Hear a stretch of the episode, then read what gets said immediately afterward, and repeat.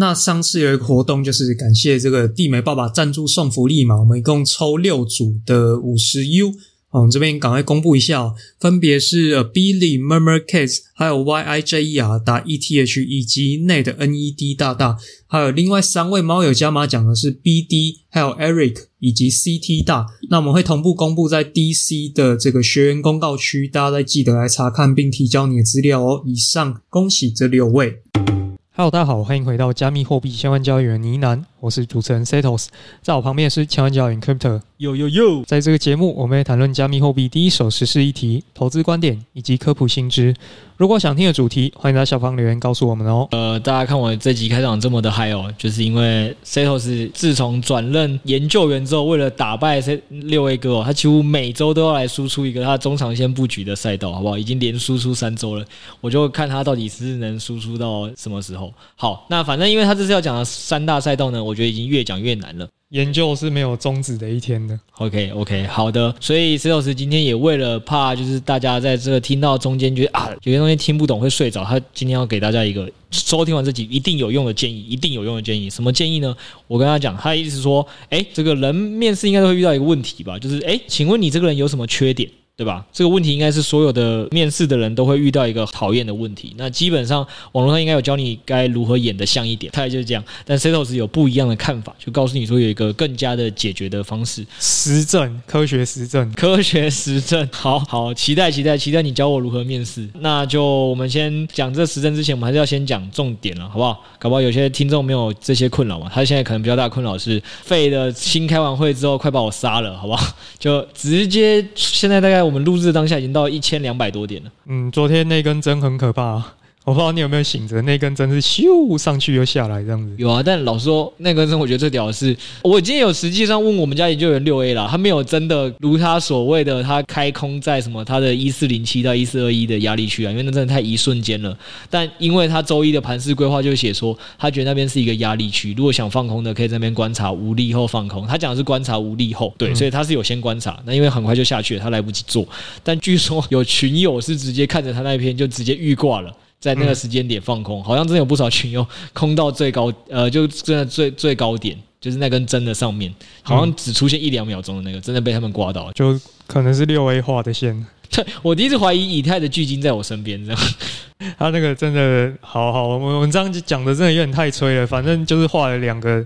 这种关键的点位嘛，那的确是达到其中一个预先规划这个点位，这样就是你如果真的照那个预挂单挂的话，应该你是这一场的最大赢家了。我觉得这基本上就是跟你去盲猜乐透头奖开几号，结果还真的给你中头奖的那种感觉。我想说啊，我家员工预言头奖太屌了吧？大概就是这样。好，那反正呢，我就跟他聊到说，好啊，那你居然这个半仙你这么强，你不要再跟我讲一下，你觉得未来后市怎么样？那他基本上还是一样，就说因为其实我们前面八月录的时候就已经跟大家讲了，我们基本上就觉得以太冷漠局后短期没有题材，那所以本来就是偏空。应该 EP 七十九那时候讲了。对啊，对啊，对对，我们那时候就已经开始说，我们是对后市偏空的啦。那到今天已经又过了将近一个月了嘛，六 A 他也没有要修正的观点，他觉得后续还是持续看空哦。那所以大家还是自己小心谨慎为主，好不好？那至于空的点位，让半仙留在他的 PPA，看他有没有办法再这么精准的预言啦。好，那我们就回到今天的重点。那也不是大家都要做交易，不是要做交易情况下，Setos 好像发现一个观点是，哎，就算你不会做交易，其实还是很有机会现在这未来暴富的哦。那怎么暴富呢？他就是提出一个观点，跟三个可以埋伏的赛道。那我们现在就来听听他的分析。嗯，好，那我们也是先区分了两块嘛，就是我们知道市场上交易人通常就是有一派。是技术分析派，然后有一侧叫做这个埋伏抄底派。哎、为什么会这样分？就是因为现在大家都有办法技术分析，是因为这些币有历史走势嘛。但有一些币，哎、它根本就还没诞生，你要怎么去埋伏它呢？这个就需要靠你做一些直化这种研究嘛。哦，所以你现在要当超底派的未来预言者，就是要预言那些未来会涨的币，太屌了。哎，也是我们是研究学习永无止境，赚钱也是永无止境的。好的，对。所以今天这一篇呢，我们其实主要讲是一些中长期的这种赛道，就是说还没有实际诞生的这种币种，我可以给你呃看着线在那边画图的。但就是诶，有三个重点的板块是今天可以来跟大家讨论一下，哪一些是可能未来有百倍暴击这种潜力的赛道？就是你觉得这些赛道一直看一直看，如果刚好到时候真的诞生出一个完美应用场景跟经济模型的话，maybe 很有可能是百倍币，但他现在还没出生，就跟你的女朋友现在可能还在念小学是同一个道理，这个就有点犯法了。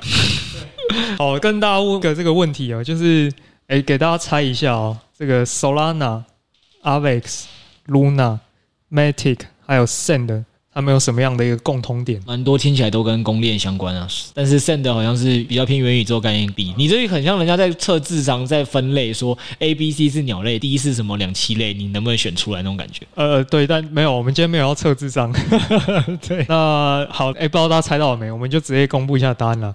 那啊，这个是我在 Twitter 上面看到一篇推文，这几个币呢，都是我们这一轮牛市里面。暴涨的这些小币，好，第一个共同点，他们都是这一轮牛市暴涨了。那第二轮共同点，他们都是什么时候出现的呢？刚好都是在熊末牛初的时候诞生的哦，就是在差不多一九二零年那个时候诞生的。然后到二零二一年这一轮的牛市才真正的暴涨起来的，暴涨也有多夸张的暴涨？就基本上都是两百倍、三百倍那种程度啊。我觉得这篇推文有一个更让人引起兴趣的点是这样啊，这个东西还有趣的是，它是在比特币突破了二零一七年最高点后，你再去买，都还可以有这么棒的报酬。就是说，其实真的不急着现在抄底。那但我觉得这个统计它有一个缺点，我也是要先讲。就是说，因为我们这个就等于是事后者的验证嘛，就呃废话，那时候出现那么多币啊，问题是你要有办法挑到这五六个币种啊。只是说，它确实提供我们一个观点，说好币这些真的好的应用，它是需要时间去酝酿的，就它不是那么快就可以诞生的。所以基本上就是提醒我们说，哦，可能一些开发啊应用，你都得等到时间去发酵，那可能是在熊末的这个时间点会陆续的这个出生哦。照这一轮逻辑来讲啊，如果跟上一轮差不多，估计要到二零二三年可能中下旬吧，大家还要再等一年啦。Setos 意思就是跟大家讲说，你再等一年再买，可能都还不急哦。那甚至是比特币，如果再有机会破历史最高点的时候再买，也还来得及。反正就是不急着买了，慢慢看。对对对，所以我们今天就是来跟大家聊一下，哎，哪三个赛道是我觉得值得特别拉出来，跟跟大家提醒，大家要记得去看这三个赛道。那今天我们就接下来就讲第一个哦，第一个是 Layer Two。哎，又是老议题，又是以太坊的兄弟啊，Layer Two。大家都知道，就是上周这个以太坊成功完成 POS 的合并嘛，但是这一次合并它有一些问题还是没有解决。嗯，什么问题没有解决？就是它的速度还是一样慢，如果很多人在用的话，手续费还是一样高，所以它整个处理速度上啊，手续费啊，效能啊，其实是没有得到改善的。哎，那他到底在演什么？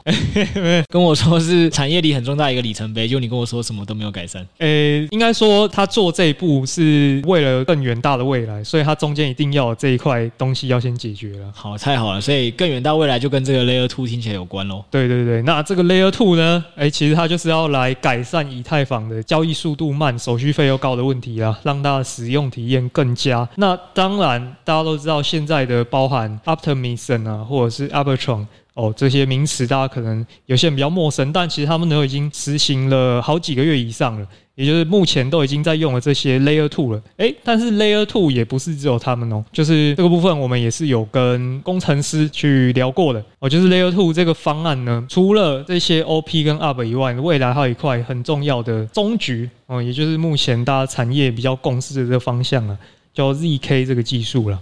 哦，直接画到终点了。我原本还以为你要再水水一集，我想说你 EP 八十一也最后也是跟我讲你要埋伏的下一个重点就是 Layer Two 啊，今天又给我讲 Layer Two，我以为你要水一集，原来是你现在要指的是更远的终局，就对。嗯、应该说 Layer Two 也不是只有一种嘛，所以这个项目底下又有好几种 Layer Two。那只是说现在 OP 跟 UP 是已经在用的啊。如果不知道了，你就去听八十一集 Setos 的讲解。对对对，那如果有一些还没有这个落地应用的，还在开发的，就是值得我们去。关注去看的吗？那哎，不知道这一次这个 Gecoin 的捐款，你有没有去捐？开玩笑，Gecoin 这捐款为什么一定要捐？我们上集就是有跟大家讲，好不好？Gecoin 的捐款呢，基本上是很有可能你每个都一美金一美金，如果捐到一个 OP，你就可以赚五百多美金，这是一个近期发生的历史事件。捐一得五百这种事情，当然要参与。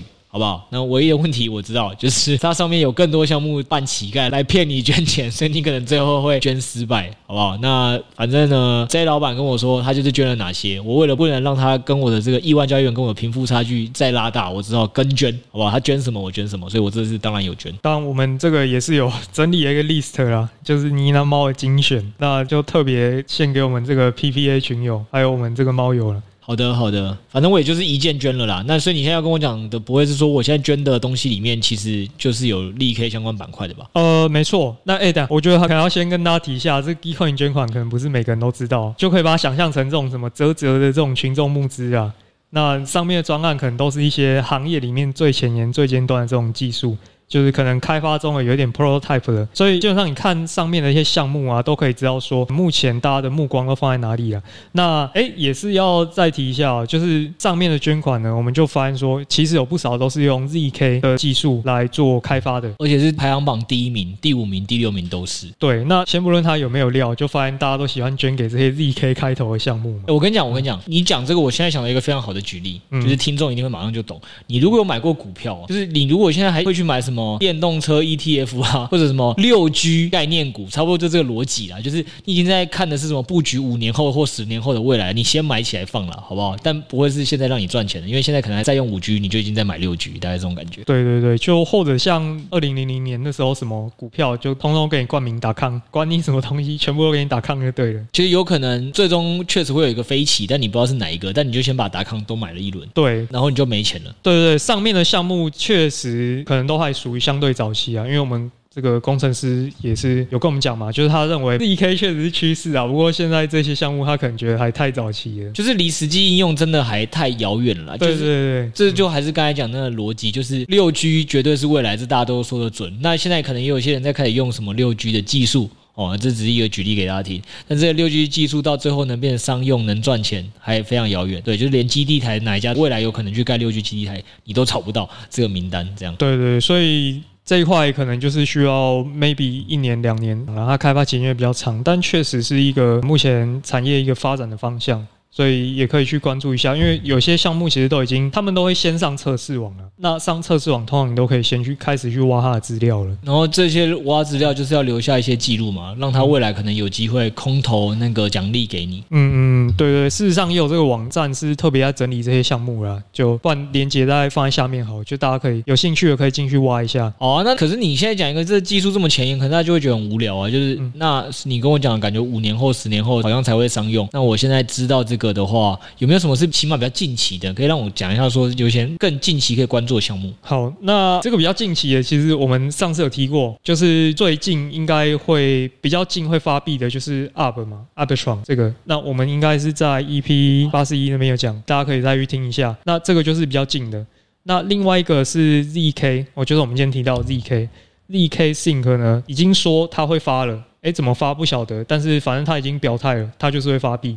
所以像这种，大家就可以去密切的去关注一下。好像还有一个啦，Starknet 也是蛮有名的。对对对，只是说他还没有很明确说他会不会发怎么样。好的，那了解。反正就是以第一个赛道而言，知道这个是一个未来的长期的终局，就要就是听众要慢慢看。然后如果等不了那么远，可以起码先 Arb 啊、ZK Sync 啊、Starknet 这几个可以更关注一下。我那天在看到那个 Vison 的文，我都想说我们现在讲 Layer Two 会不会太慢了？怎么了？怎么了？他已经在发 Layer 三的文了，怎么回事？现在这个。这个产业最前沿的人已经在看 Layer 三了，这很合理啊。就是你在股票圈投资过，你就知道很多现在在讲的什么最新的技术啊，其实可能最后变成能投资的上市贵公司的股票，甚至能赚钱，都可能是五到十年后了。嗯，对对对，就是 Fison 看得比较远，是可以理解。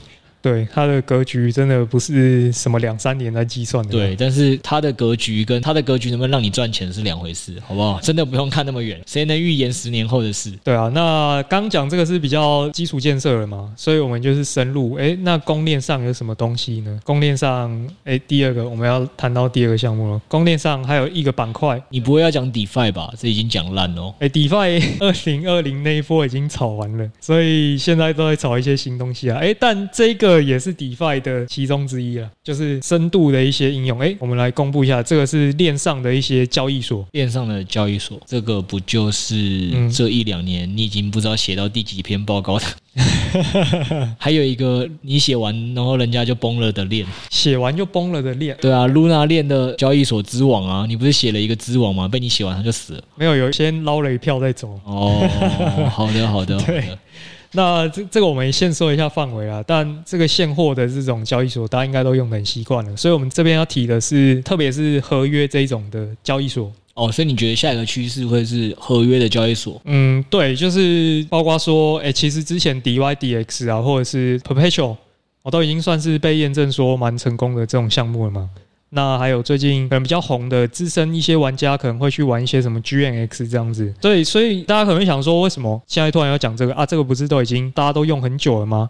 就包含说，我们 DYDX 啊，都已经上线了，不知道多久，矿也都被挖烂了。但以这一点来讲的话，我确实确实要先承认说，它的使用体验上，目前都还没有办法做到像中心化交易所那么好。你说深度啊，你说速度啊，其实都确实都还没有那么好。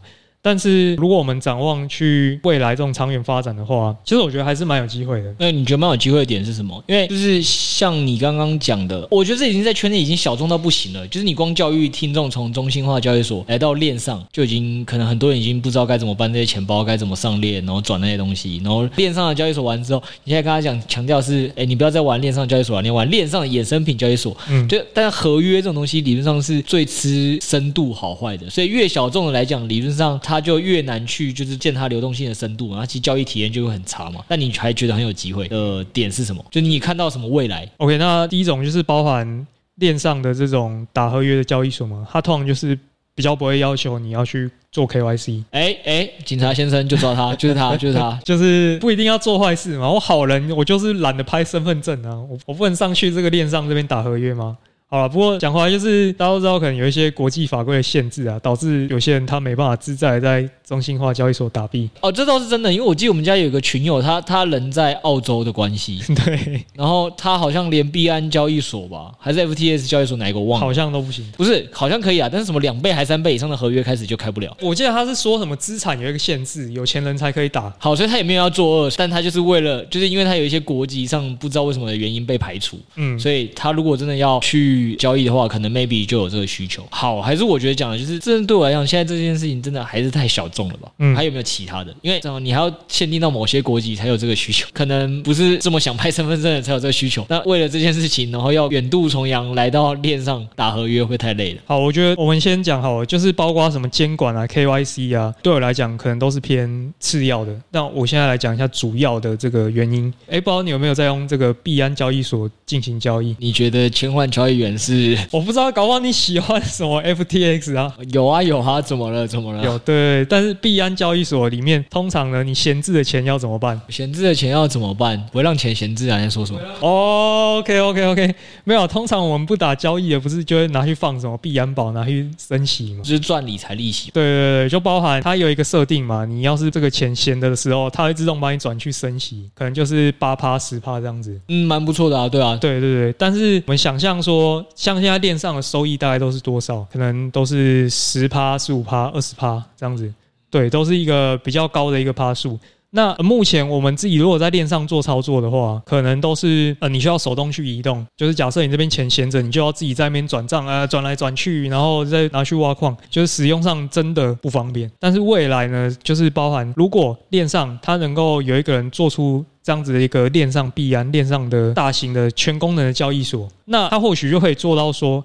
哎，你的钱闲置的时候，我就自动帮你去找一个收益最高的流动性挖矿。你这样使用体验就直接吊打币安，使用体验就直接吊打币安，这是爸爸一样是他说的，我没有这样说过。没有没有，这这句就是消音了。对对对，拍谁拍谁。好了，我我觉得这一段真的有点太偏难了，我简单帮听众解释一下啦。就是师今天讲的东西都有点偏向终局，就终局就是未来会有一些人有这些需求，但老实说，就我们讲的现在产业现状就根本看不到。一讲 Layer Two 的那个 ZK 还只是技术还在找应用方向，但这个链上衍生品交易所就是实打实的，现在很明确，它的交易体验真的不是那么的好。嗯，那师讲的意思也是说，如果今天未来他觉得这个赛道真的发展起来，应该是有一些这些需求的人，他会想要去链上在交易的时候，他需要的是什么？一个跟币安爸爸一样好用的链上的一个平台，所以他其实在赞美爸爸，只是比较委婉。呃，是是是，对对，他其实是想要一个链上的币安爸爸。那为什么他好端端的不用链下的币安爸爸，要用链上呢？其实有一个根本的逻辑是这样的，就是币安爸爸毕竟爸爸很辛苦，他需要去养很多的员工，嗯，就是去做各个方面的事情，包括合规。但是链上有个好处，是因为链上用的是智能合约嘛，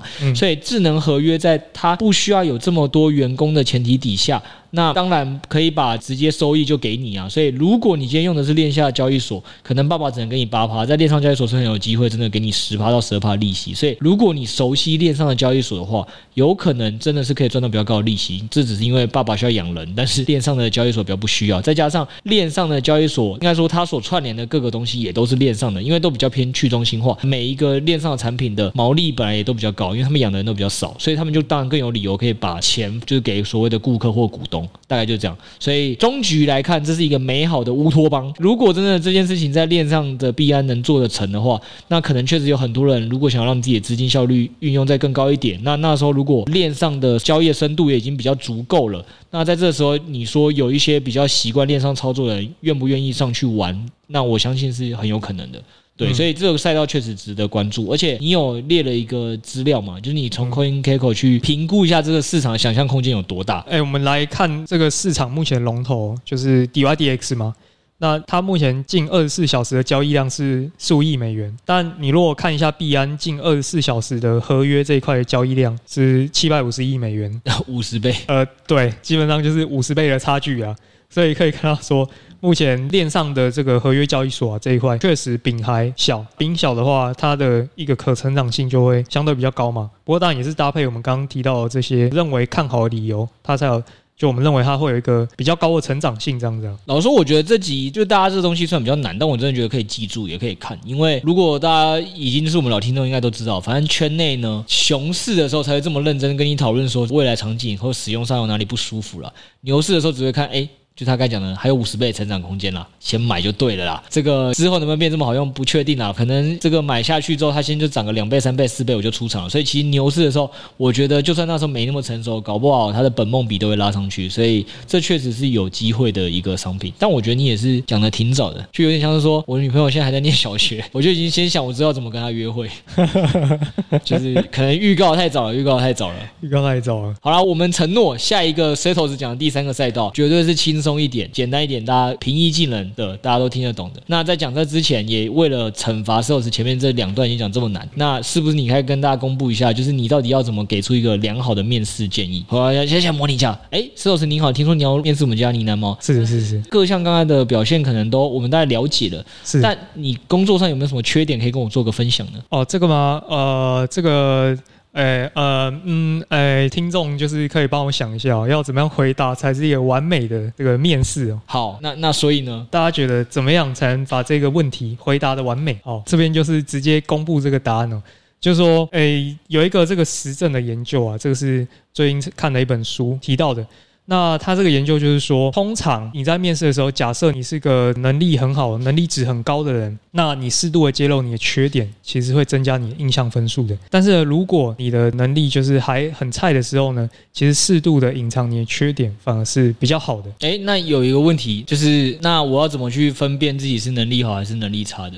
诶，他这个研究是这样子哦，他们去研究这个，包括说律师啊、教师的这种面试经验嘛，然后他们可能去收集一些资料，发现面试官给他们能力值评定比较高的那些人，可能是我记得好像是能力值前十趴那些人吧，就他们是适度的揭露自己的缺点，会让面试官印象更好的。但如果你的那个能力只是低于平均值以下的话，你最好是隐藏你的缺点，不然你会被认为不够专业这样子。好，不然我换个方式问。那所以你到底现在要怎么回答我这个问题呢？Setos 先生，你来猫的面试现在就是你要来回答，你有什么缺点？这个吗？缺点就是呃，有时候非常的这个呃完美主义啊，会常常加班，然后又不拿加班费这样子。这个就是实际示范如何演自己没有缺点嘛，对吧？所以你是哦，那我们懂了，就是 Setos 比较谦虚啊，他觉得自己是评定为是低于平均值的了。这这个这我们今天也是这个小剧场，好不好？对，反正这个就是一个 take out 啦，就是大家可以参考一下。当然这里面一定有很多主观的东西，就包括你能力值到底在哪边嘛。不过这个就是一个建议，就是譬如说，哎，你还很菜的时候，确实是不要太诚实比较好。我我觉得我现在作为老板，我听到这个了，虽然我可能也没看过这研究数据，我不是那么的确定准不准，但确实像比如说我刚才听到你那个回答，我就觉得我呃演的那个版本，就是我觉得这是应该算是千篇一律的回答啦。所以确实就是等于这题我白问了，就是没什么会对你有加分的印象。所以我觉得或许很有可能像你说的，就是如果你今天不要演，你去讲一个真实的东西，但那个真实的东西可能真的对我们公司无伤大雅。或许对我来讲，反而是对你反而更有记忆点的一个回答。嗯，蛮有可能是加分的，当然还是具体看你到底回答的是什么。嗯嗯嗯。好了好了，那么回来了，感谢 Setos 的这个面试教学啦。如果你真的有因为这样子的面试找到工作，记得留言感谢 Setos 啦，好不好？那现在可以回来了吧？就据说第三个你要讲的赛道，应该就真的偏大家都可以了解了，对吧？好，第三个赛道是 Play to Earn 嘛？Play to Earn 大家应该都诶、欸、老熟了，去年玩崩了这么多的 GameFi，你从二零二一年底带着大家玩 GameFi 一起赔钱，你说现在再跟我说这是未来？对啊。当然，这个一定要有失败的东西嘛，失败是成功之母，所以失败过，然后我们持续的改善，就会是一个美好的未来。所以过去这个我们叫做一代目啊，一代目就是那些飞船这种比较。好了，我帮你讲，我帮你讲，因为我刚好最近有去。拜访了一个蛮正规的游戏公司，然后他就说，基本上呢，飞船如果没玩过的人，跟你简单讲一下，就是按滑鼠就会决定你要去挖掘哪颗星球，啊，挖掘完了之后，他就会跟你比一个立正敬礼，跟你说，哎，你恭喜你挖到了钱，或者是哎，这是一个失败的哭脸，就是可能没挖到钱这样。嗯，那那个游戏从业是怎么讲的？说干，这就是我十年前呢在开发的网页游戏，而且他还不跟你演，就是有多烂呢？连飞出去的动作都不飞，就是只是点下滑鼠就告诉你成功还是失败。就这个游戏体验根本就根本不可能称为游戏，就对，它绝对不是游戏，它就是一堆图片文字，然后点了筛骰子，哎，恭喜中奖，或者是哦，抱歉，明天再来。对，就是完全没有试图在游戏的设计上有任何体验的优化。好，那据说这是一代目啦，那所以一代目这个东西基本上其实就是只是用游戏包装的一种 DeFi，基本上还是拿别人的钱来补后面的钱啦，就是大家比的是冲头矿。那后来是不是今年有二代目，你玩的不亦乐乎？嗯，今年这个二代目就是 Stepen 嘛，就是应该蛮多听众也有玩的，就很明显啊，你就会看到 Stepen，它包含它会去设计 APP 嘛，然后它开始去改善它的经济模型，那也真的我们看到有出圈了，真的有一些 Web Two 的人跑进来玩，那所以在整个使用者体验上来讲，哎，开始朝游戏这边靠拢了，只是。诶、欸，有点不幸，就是他后来当然可能经济模型还是有点撑不住嘛，所以后面又慢慢的没落下去了。还有公关危机吧，还有不符合国家政策、中国政策。好了，快速讲一下，反正 Stepen 是一个跑步赚钱的游戏，所以大家可能想说，哎，跑步确实就比较结合生活，所以就像 Setos 讲的，他这个跑步的可玩性绝对比那些连飞都不飞的飞船来的好一点。其实我觉得真的有有玩到乐趣。对啊，就是你真的是可以跟朋友在聊说，哎，我昨天走路，然后这赚了多少钱，然后或者是昨天走路感觉 GPS 不太稳之类的。然后再包括刚才 Setos 就讲了，这个就已经不单只是网页游戏，起码人家设计的 APP 有一种时光在飞飞逝。老说那个 APP 里啦，因为我当然不是游戏开发者，我不是感受这么明确，而就我可能讲的东西也不一定是对，但我感觉那个 APP 里应该不是全部都有上链，就是他应该已经有在思考说哪些东西其实应该传统的游戏产业为了制造可玩性，那这些东西如果你上链，游戏体验会变差，他就把这些选择是设计是留在一般传统的 iOS 的开发设计啊，或者是反正有可能是扔在哪。个云端伺服器这样？对，就是感觉他就真的是有去思考哪些东西的特质是适合用传统的那个游戏产业方式去设计，那有些东西其实要用到的是一些链上的的特性，所以它确实就是相比于网页游戏，感觉是穿梭过了一个时空。那但是最终这个游戏也是大概也就红四个月了，如果我没记错，应该是从二零二二年的三月大概红到了六月就差不多。就我不是现在还有啦，但是就是相对没那么红了。我说它的巅峰期是今年的三月到六月。嗯，那你现在要讲说这东西是未来是怎么了？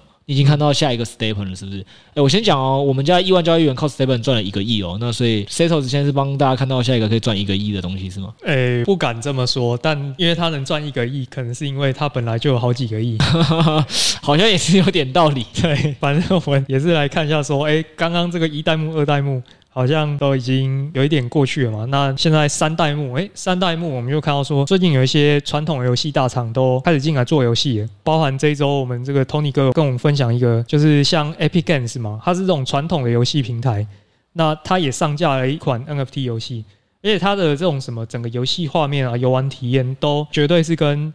我们平常在玩这种游戏是接轨的，是同一个水平的，好像是糖豆人，对不对？对对对，画面蛮好的，画面蛮精致，是你真的第一次看了觉得想玩的。对，你真的完全不会想到，哦天哪，这是一个炼油，它完全就很像会拿来卖钱的那种，卖个几百块的这种精致的游戏。啊，你开始玩了吗？还没去试玩，只是那天有稍微用他的电脑玩一下。是一款你愿意去探索的游戏，是，即使没有钱，你也会愿意探索。对，包含像你，你这周不是有去拜访了一些这个业界大佬，然后他们也提出了一些 GameFi 这样的观点。对，其实我就是跟他聊一件事情，就是说 GameFi 这个游戏到底对真的正统的游戏产业的人来说，它真的有它。未来发展的可能吗？因为毕竟你现在今天要跟我聊的题目是比较偏产业中局嘛，那可能我们外行的看门道就是啊，大家其实也为了进来赚钱，然后它的优点我们是看得到，就是他们对于让一个游戏公司如何快速的成长为一个国际品牌，就是当初的 AC Infinity 跟 Deppen 都算是 AC Infinity 是后来直接打败了这个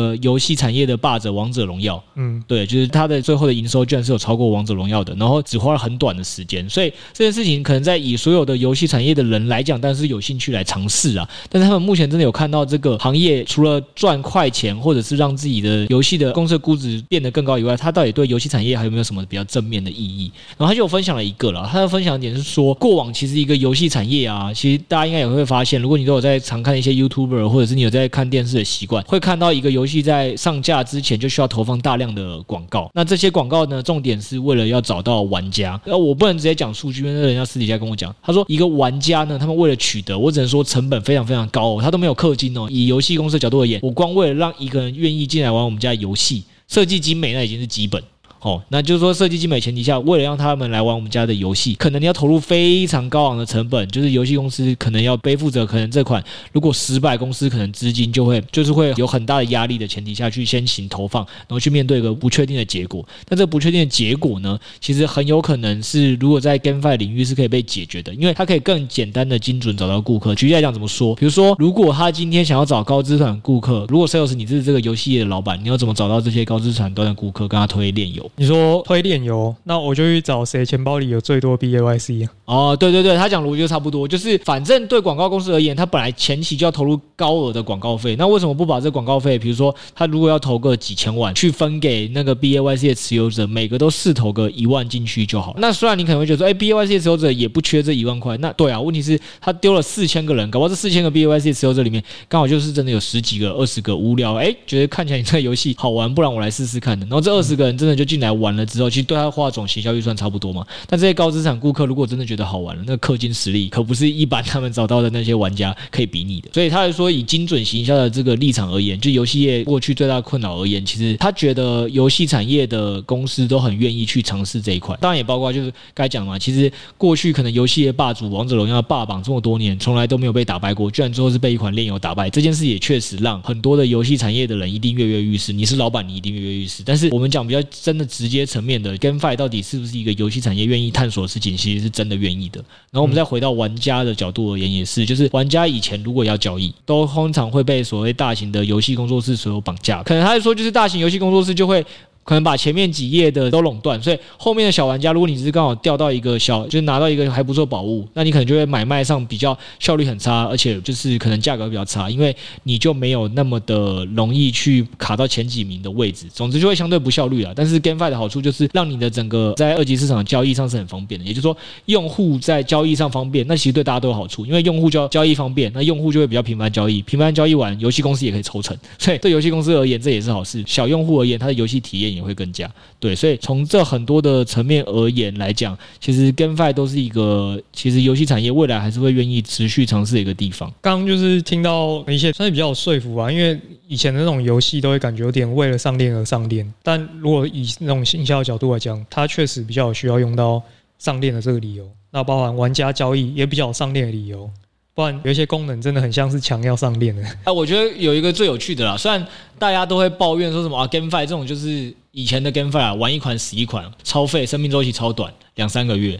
之类的，可能长一点就四到六个月。但他就说，老实说，你如果对游戏产业够了解，你可能会发现，哎，游戏的活跃用户的死亡速度也比大家想这么快，可能跟 GameFi 是没有差异的。所以，其实都是不论 GameFi 也好，跟传统 Web2 的游戏产业来讲也好，双方其实前期都是需要投入很大量的行销预算的。然后这个行销预算最终其实换来结果，可能也跟大家想象差不多。你骂 GameFi，GameFi 就是烂得快。其实对游戏产业而言，他们的每一个游戏能撑过六个月以上，也都是奇迹。嗯，我觉得好像可以理解，因为从现在一些玩家，我应该也都很有感，就是现在有一种游戏都年货游戏，就是这种年货游戏，就它每年都会定期出一款，可能 NBA 二零二零，然后明年又出 NBA 二零二三、NBA 二零二四啊，它为什么要一直出啊？因为旧的大家就可能玩三个月就腻了，所以他只好就诶改一些小功能，然后又说我们要推出新版喽，那玩家就会跑进来玩，就是现在迭代速度很快啊，差不多就是这样了。所以老实说。我觉得如果前两个听不懂哦，起码 GameFi 大家应该今天会是哎最听得懂的。那我觉得从产业的终局来讲，我相信可能到底实际上要怎么去应用，大家也还在探索。但确实是产业应该会一直来探索的一个赛道。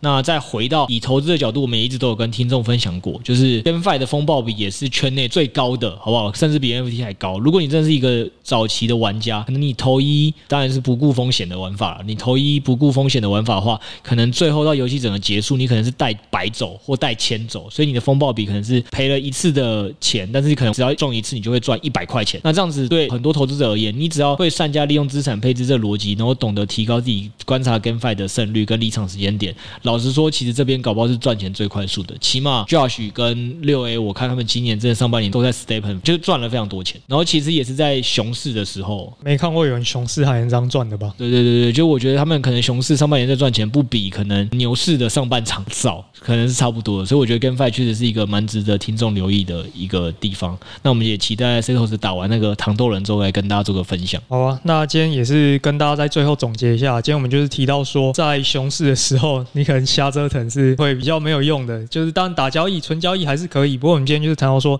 中长期来讲，诶，我们觉得可以看哪一些赛道，那就包含 Layer Two。那以及链上的这些合约交易所，还有最后我们提到这些 GameFi 这三个领域呢，都可以供大家去做参考。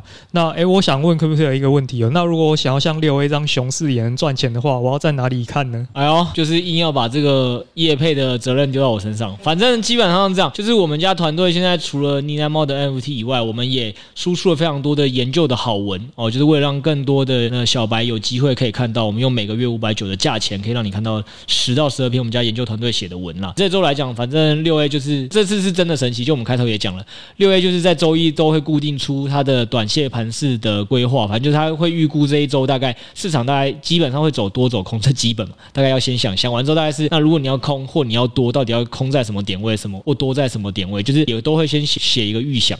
那没想到就很神奇是，他周一写的这个到我们今天礼拜四在录的时候呢，他说就是他可能会开空的一个区间是一四零七到一四二一哦，听众可以去看一下礼拜三的凌晨哦，是不是？最高点就在那个区间哦，就是完全真的有听众就是直接空到，然后说他赚了好几年的订阅费，好不好？所以如果你对这个交易有兴趣的话，绝对是很值得来看我们家六 A 主力，好不好？以太巨鲸写完报告后，再自己拿钱划线验证自己报告真实这件事情，好不好？就是如果你有兴趣来见证的话，就是一定要来订阅我们家的 PressPlay 了，好不好？好。那我们这个资讯都会放在下方的资讯栏，大家记得点进去看一下。那我目前有公开赖群、DC 群，欢迎入内一起交流投资观点。今天就先跟大家聊到这边喽，我们下周见，拜拜，拜拜。